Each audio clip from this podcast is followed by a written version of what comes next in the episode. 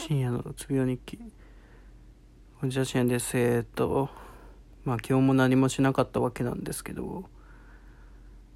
まあ何もしてないことがないですけどまあほぼしてないに等しいですね。でまあ来週インターンがあるんでそれに向けての準備を今週で終わらないかもしれないですけどまあやっていくと準備をしていくという体でそのまあある程度何をしなければいけないかみたいなのを書き出してで明日実験しないといけないんで早起きしないといけないんで早めに寝ようかなみたいな感じで、えっ、ー、と布団にな入ってるんですけどなんか久しぶりにすごいずっと不安なんですよね。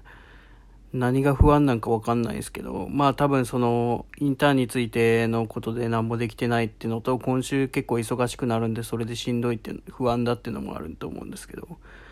あで、その週間、木曜日に他の企業のウェブのインターンがあるんで、それもまためんどくさいなと思ってるんですけどね。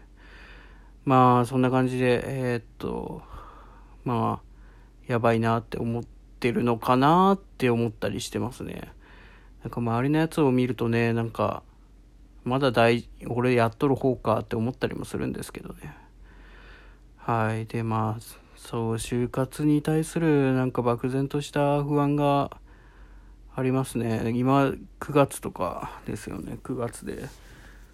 早かったら1月、2月、3月とかに決まるってなると、もう半年もないわけじゃないですか。半年もない。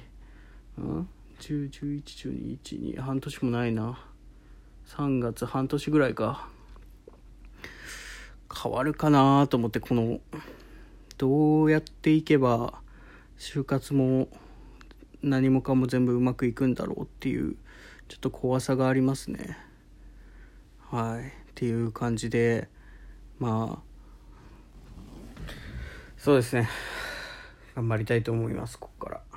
まあ今日は、どうにかして寝ますということでありがとうございました。